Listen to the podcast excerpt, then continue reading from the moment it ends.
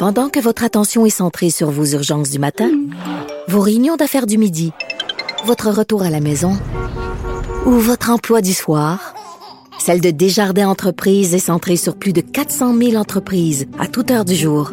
Grâce à notre connaissance des secteurs d'activité et à notre accompagnement spécialisé, nous aidons les entrepreneurs à relever chaque défi pour qu'ils puissent rester centrés sur ce qui compte, le développement de leur entreprise.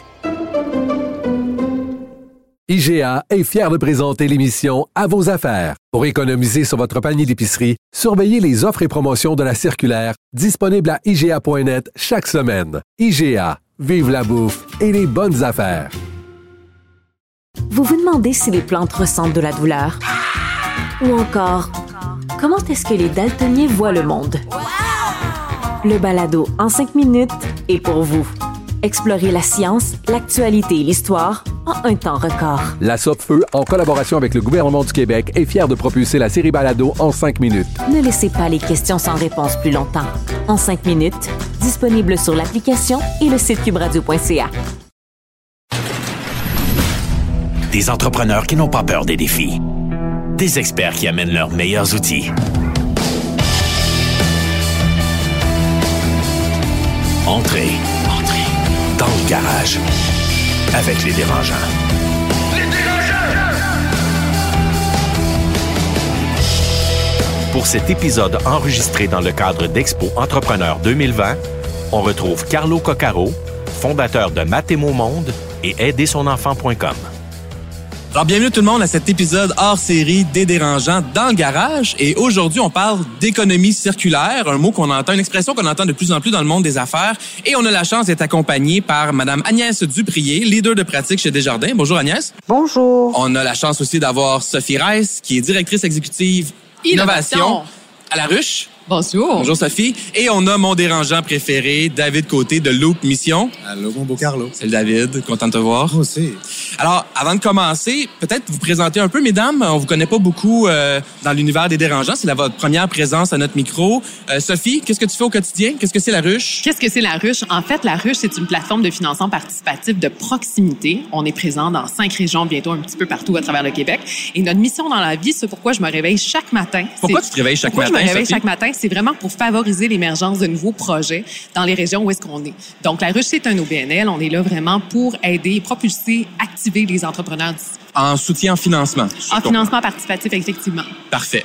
Agnès? Eh bien, en fait, moi, je vais vous, je vous expliquerai pas ce que c'est que des jardins, mais quand même, oui, c'est un mouvement coopératif. Et à ce, ce titre-là, en fait, euh, on s'implique beaucoup dans le milieu. Et euh, mon métier à moi, comme euh, leader de pratique, c'est euh, de soutenir toutes les actions en engagement socio-économique du mouvement.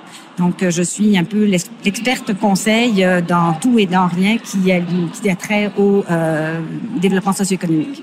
D'accord, parfait. Alors, avant d'aller plus loin sur le thème de l'économie circulaire, je propose qu'on en parle un peu, qu'on explique ce que c'est l'économie circulaire. Je vais peut-être commencer avec David. David, t'es dans ton modèle d'affaires est basé sur l'économie circulaire. Qu'est-ce que c'est l'économie circulaire? Quand j'ai commencé à faire l'économie circulaire, je savais même pas que ça s'appelait comme ça. C'est quelqu'un de New York qui m'a dit, vous faites de l'économie circulaire, on aimerait ça avoir une conférence là-dessus. Puis j'étais comme, oh, OK.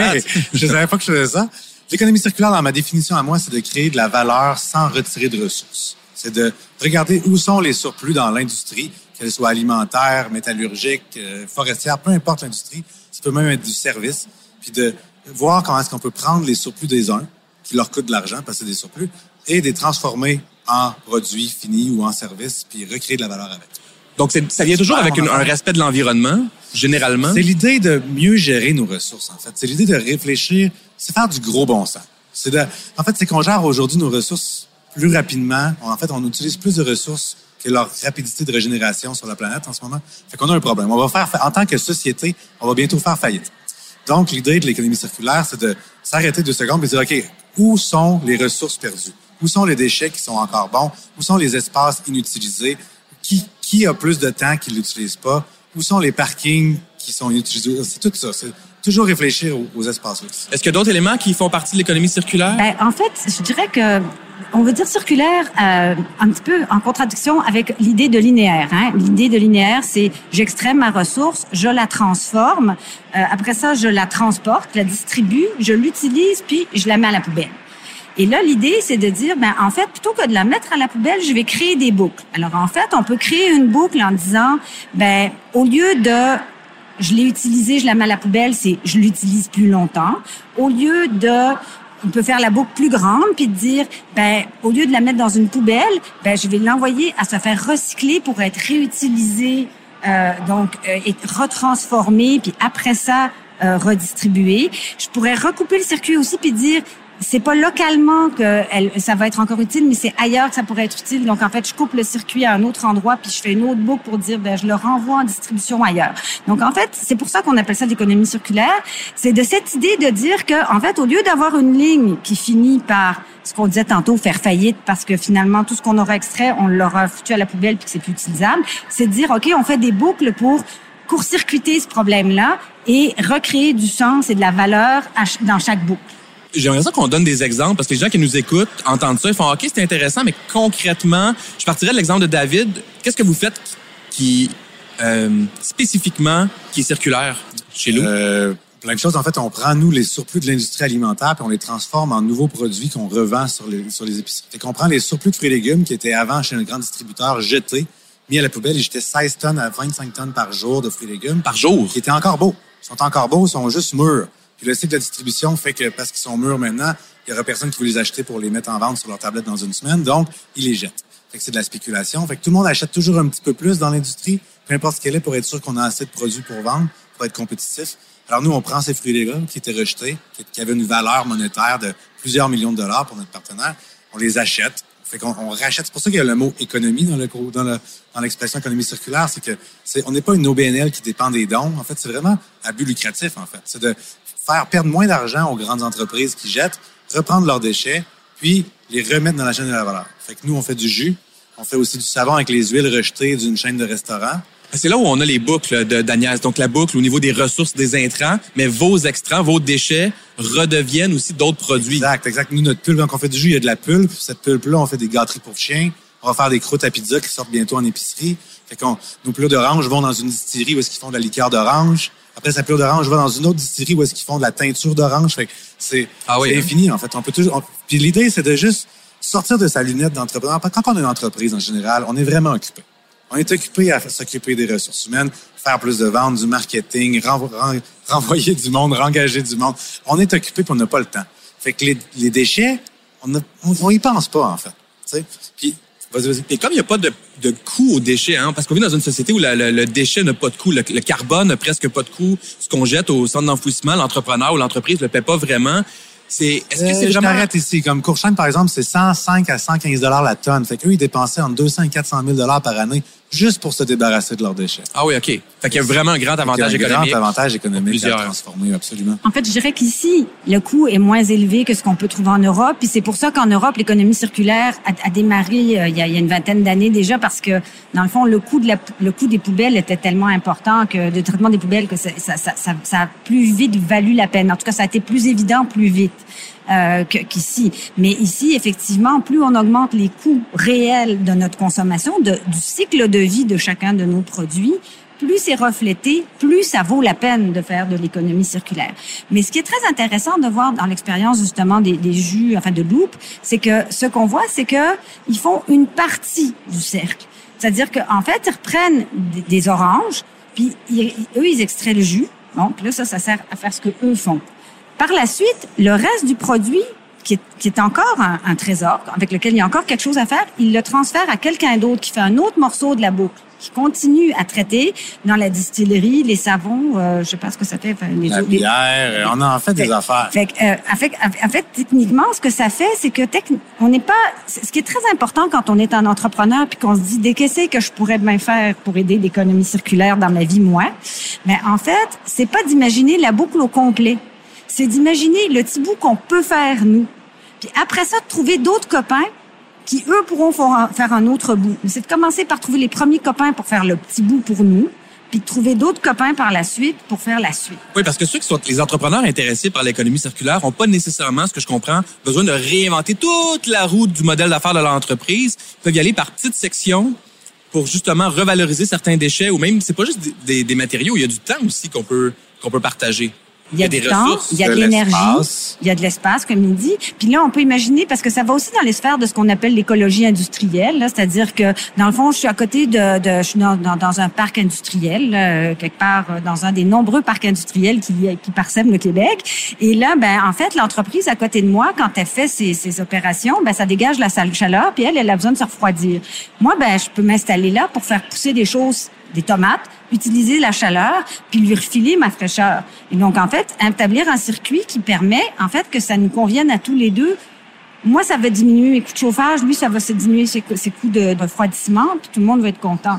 Donc, ça peut être juste aussi des morceaux là, de ce qu'on est en train de faire. Ce qui est génial, c'est que c'est vraiment du gros bon sens, en fait. C'est ça qui est absolument génial là-dedans. Souvent, on dit, oui, mais ça doit être compliqué faire des modèles d'économie circulaire. En fait, mon expérience jusqu'à maintenant, c'est que c'est beaucoup plus simple de faire de l'économie circulaire que de l'économie linéaire. Parce que tout le monde est d'accord. Tout le monde est heureux. Parce que tu gagnes, littéralement. Tu, sais, tu prends, tu donnes à, tu dis à quelqu'un, hey, je vais te payer pour ce, que, ce qui était une dépense pour toi avant. Puis après ça, je vais, je vais prendre ça, puis je vais, je vais avoir du marketing gratuit parce que les gens vont triper à cause que c'est une mission. Aujourd'hui, la mission sociale est très importante quand les gens s'achètent des produits. Fait qu'en plus, tu as un avantage compétitif par rapport aux autres. Fait qu'il n'y a pas vraiment de désavantage à le faire.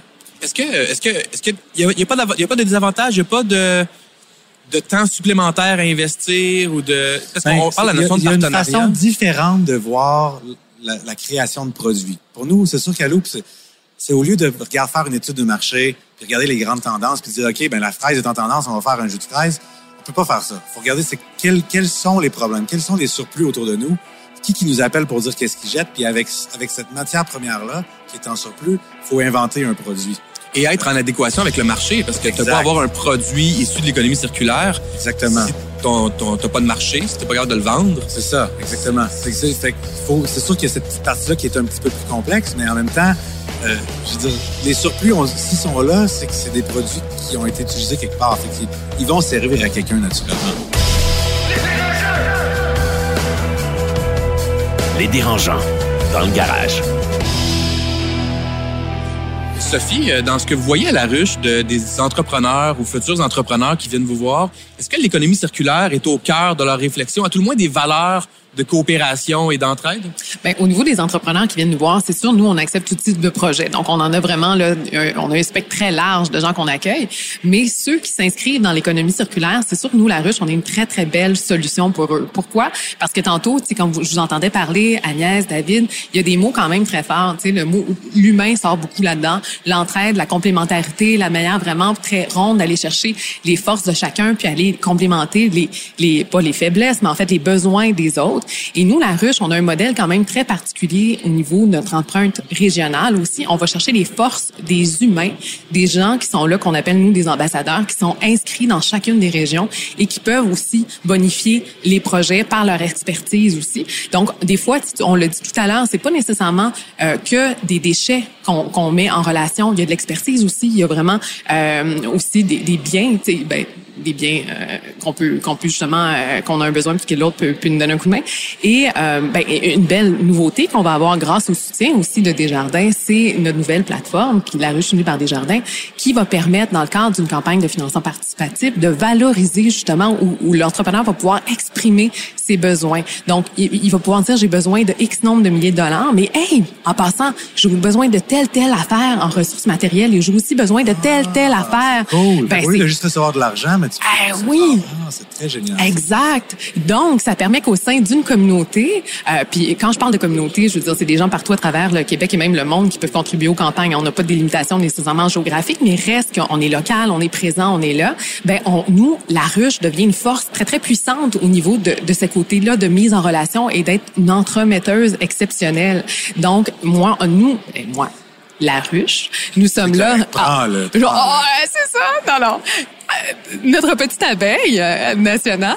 Non, non, on est là quand même pour faciliter la vie de ces promoteurs-là. Et tout ça va s'inscrire dans le cadre d'une campagne, comme on est l'habitude de le voir, une campagne de financement participatif.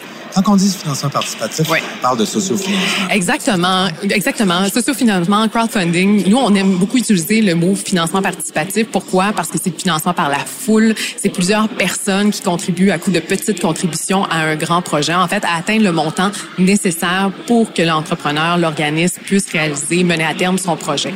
Donc, c'est un peu dans la logique de l'économie circulaire, c'est-à-dire c'est qu'est-ce que je peux faire moi, c'est-à-dire qu'en fait, quand on dit financement participatif, on est dans la logique du comment moi je peux participer à une réalisation, à dynamiser mon milieu, plutôt que d'être dans une logique de finalité, qu'est-ce que je peux faire socialement, comme on l'imagine dans le socio-financement. Donc, c'est vraiment pour ça qu'on c'est l'expression qu'on privilégie. Là. ça fait C'est la bonne.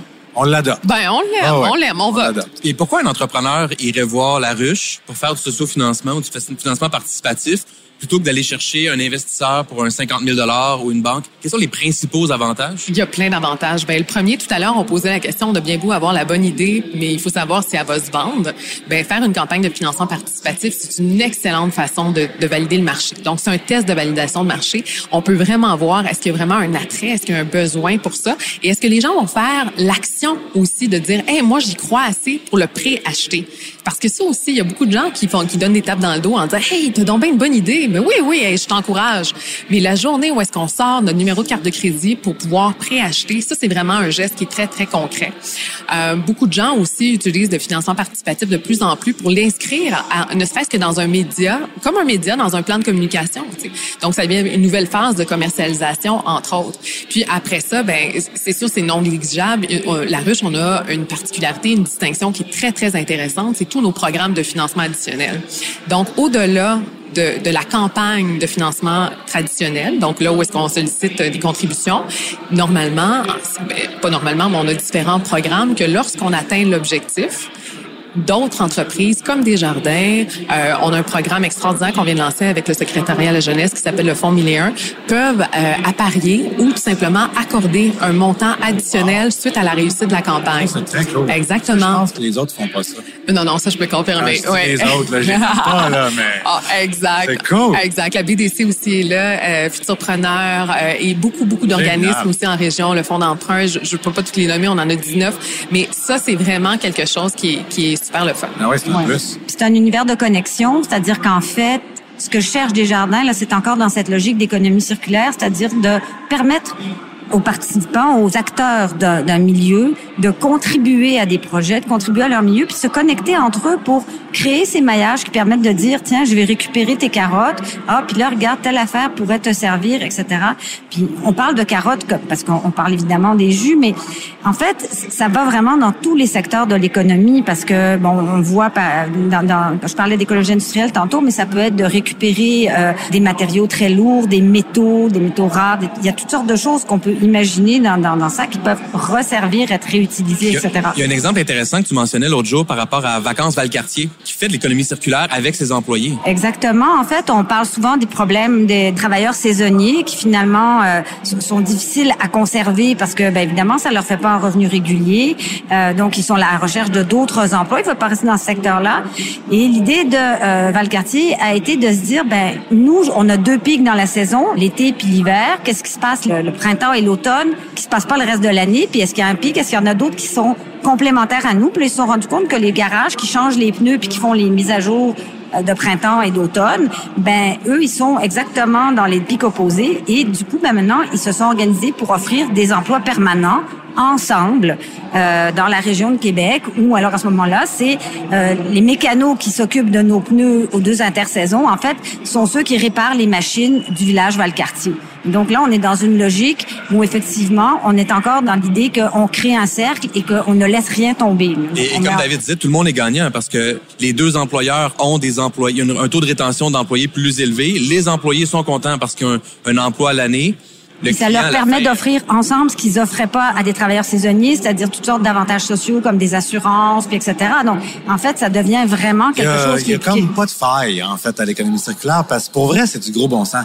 Aujourd'hui, c'est comme si on prenait... En fait, si on demandait à un autochtone de, regarder comment on gère nos ressources aujourd'hui, c'est un peu comme si on lui disait, OK, va chasser un chevreuil, coupe la moitié de ton chevreuil, laisse-le dans le bois, puis prends le reste avec toi. C'est ça qu'on fait en tant que société aujourd'hui. Même chose avec notre... On gaspille et on fout ce qui est fou avec l'économie circulaire, c'est qu'on peut aider les grandes entreprises à découvrir qu'ils peuvent faire un plus grand revenu sans augmenter leurs ventes. C'est le côté génial de l'économie circulaire, c'est qu'il y a un petit côté décroissance là-dedans, ou un côté de pas croître à tout prix, c'est pas nécessaire. Tu peux, avec nous, notre partenaire Courchaine a augmenté son bottom line de plusieurs millions avec l'eau sans augmenter leurs ventes. C'est quand même énorme parce que si tu prends tes déchets puis tes vends, ben, tu as un revenu là-dessus que tu n'as jamais eu avant. Ce qui fait que souvent, les déchets sont vus comme un pourcentage dans un état de résultats dans une entreprise. On garde une ligne, ça s'appelle rebut et perte, puis bon, dans mon industrie, c'est 2 lui, dans la scène, c'est 4 puis c'est des chiffres acceptés. Mais si les gens commencent à regarder qu'est-ce qu'il y a derrière ce pourcentage-là, est-ce que en fait, c'est des matières, c'est des produits qui ont une valeur, puis si je les vends, surtout si j'ai un gros chiffre d'affaires, le 2% c'est peut-être un gros montant, ben c'est un revenu sans augmenter mes ventes. C'est aussi un attrait très important pour les employés parce qu'on dit les gens sont à la recherche, les consommateurs sont à la recherche de sens. Pour eux, c'est important que leur consommation corresponde à leurs valeurs, mais c'est encore plus important pour un employé que son employeur amène aussi et porte les mêmes valeurs que lui. Et c'est vraiment très important pour la génération des 18-35 ans. Là. Et euh, ce qu'on a constaté, si on regarde euh, une étude qui vient d'être publiée par Academos, à quel point c'est vraiment le, c'est, le deuxième point le plus important pour eux. Et euh, en fait, ça, quand on voit notre entreprise qui pose des gestes d'économie circulaire, puis parfois comme employé où on peut aller de l'avant dans ça aussi, parce qu'on peut faire des suggestions quand on est à l'intérieur d'une entreprise, de se dire, OK, ben telle affaire, ce serait donc bien pas compliqué de faire ça autrement, puis etc. Mais à ce moment-là, on est aussi dans un contexte de pénurie de main-d'œuvre. Ça devient un élément de rétention, il y a une, fierté. d'équipe qui se crée quand on fait ça, en fait. On le voit avec Yum Yum, c'est un bon exemple. Depuis qu'on prend leurs patates pour faire du gin, leur équipe est super engagée. René Bond m'a dit, c'est pas de bon sens, le monde est tellement, tout le monde en parle, le monde amène le gin à la maison. Ils veulent juste créer plus de déchets pour vous autres. il y a une fierté d'équipe qui s'est créée, il y a un tissu, il y a une espèce de quelque chose qui, crée une cohésion dans l'équipe. Les dérangeants dans le garage. La notion de partenaire, on en elle fait partie de la conversation là, depuis le début de l'épisode ils sont essentiels. On peut pas faire de l'économie circulaire seul, ou c'est pratiquement impossible. Et tu as parlé de grandes entreprises aussi qui ont souvent beaucoup de déchets, puis peut-être pas la motivation de les revaloriser. Est-ce qu'il y aurait une démarche à proposer aux entrepreneurs, aussi petits soient-ils, pour dire, hey, regarde, il y a des grandes entreprises qui ont peut-être des déchets, voici comment les approcher, voici comment... C'est l'argent qui parle. J'ai toujours dit, pour changer le monde, faut que ça soit rentable Si ça sera pas rentable, ça marchera pas parce que les, gens qui changent le monde, c'est les grandes entreprises. les gens qui ont des grandes grosses effets de serre, c'est les grandes entreprises aussi. Alors, il faut que ça soit rentable. Ce qui est génial, c'est que le développement durable, puis qui est un mot qui est galvaudé, qui veut plus dire grand-chose, mais l'économie circulaire, ça sonne mieux. C'est rentable. Ça fait de l'argent. Nous, on, parle avec Kraft en ce moment, qui nous ont appelés. On travaille avec Agropur, qu'on sort un produit avec eux dans pas long. C'est des choses rentables, en fait. Ils changent, je le répète, on change les déchets en argent. C'est quand même génial. Fait ça, ça parle à un entrepreneur. Ça parle même au directeur des opérations, ça parle au VP, ça parle à tout le monde. Est-ce que les partenaires ne deviennent pas aussi le talon d'Achille de l'économie circulaire? Tu sais, quand on est, notre modèle d'affaires passe par les partenariats, est-ce qu'on n'est pas aussi dépendant de ces partenariats dans le sens négatif du terme, dans le sens où ils pourraient nous quitter puis eux-mêmes valoriser leurs déchets puis dire, ben, Loop ou, euh, ou l'autre qui fait ça pour moi, ben, je le laisse aller parce que ça va être plus rentable de le faire moi-même? C'est une possibilité. Euh, souvent, il y a plus qu'un partenaire relié. C'est ça qui est intéressant. C'est plus compliqué de juste dire, tu sais, comme, mettons, Yum Yum peut pas dire, je vais faire du gin moi-même. Ils ont, ils ont pas de ils ont pas ça. Puis, ça serait bizarre que Yum Yum fasse du gin. Alors que nous, tu sais, on a un brand qui, qui représente l'économie circulaire. Fait que moi, je prends des surplus d'une industrie, puis je vais chercher un autre partenaire qui fait de la transformation puis je facilite cette relation-là, en fait. Puis je m'assure que les, que les patates se rendent bien, que la distillerie se passe bien. Moi, je donne du jus en plus. Fait il y a une synergie qui se crée, en fait. fait que ce serait dur de faire tous nous-mêmes. Je pense que c'est le futur de l'économie. Tu sais, les, les grandes entreprises de, de, de, il y a 20 ans, on disait qu'on voulait tout avoir, tout faire nous-mêmes. C'est nos brevets. On ne dit pas à personne, on est secret. Alors que la nouvelle économie, c'est vraiment de créer des partenariats. Pour pouvoir aller vite, j'ai une savonnerie qui est pas mon entreprise, qui crée de l'emploi grâce à nos savons. On a une brasserie qui est pas notre entreprise, qui fait nos bières, qui les vend, qui augmente leur chiffre d'affaires, qui me donne une royauté. On a une distillerie qui en fait. Ça fait que l'idée, je pense que l'économie du futur, c'est vraiment ça, en fait. C'est de, faire du partage puis de pas essayer de tout garder pour soi, en. Mais en fait, là-dedans, on n'est pas plus dépendant de notre partenaire qui, par rapport à nous, valorise ses déchets ou certains de ses aliments chez nous que d'un autre producteur à qui on achèterait nos patates et qui serait le seul producteur de patates avec qui on pourrait en acheter. Donc, en fait, on est toujours dépendant de quelqu'un d'autre. Et euh, je pense qu'une des grandes leçons qu'il faut qu'on retienne euh, dans notre économie actuellement, c'est et qui est intéressante dans l'économie circulaire, c'est que notre dépendance, elle n'est pas vue comme une faiblesse, mais c'est ce qu'on valorise. On vient de donner une valeur, on vient de monétiser quelque chose qui avant n'avait pas de sens et pas de valeur. Donc, en fait, on, est en train de, par les lois du marché, on est en train de changer même notre perception de nos relations d'affaires. Ben, je trouve que c'est un beau mot de la fin. Euh, Est-ce que vous voulez rajouter quelque chose, Sophie, David, à cette, euh, ce discours enflammé d'Agnès? C'était magnifique, C'est c'était beau, trop hein? Trop beau, on va lui laisser la parole. Alors, euh, ben, merci d'avoir été à l'écoute, tout le monde. Merci David, merci Agnès, merci Sophie d'avoir été là. Puis évidemment, on encourage euh, les, les, les dérangeants à l'écoute à s'informer sur l'économie circulaire parce que je comprends qu'il y a une tonne de possibilités qui s'en vont dans les centres d'enfouissement ou qui s'en vont dans du temps perdu, qui sont là, qui peuvent permettre de faire croître les entreprises. Checkez vos poubelles. On finit là-dessus. Merci tout le monde. Des entrepreneurs qui n'ont pas peur des défis. Des experts qui amènent leurs meilleurs outils. C'était Dans le garage. Dans le garage. Avec les dérangeants.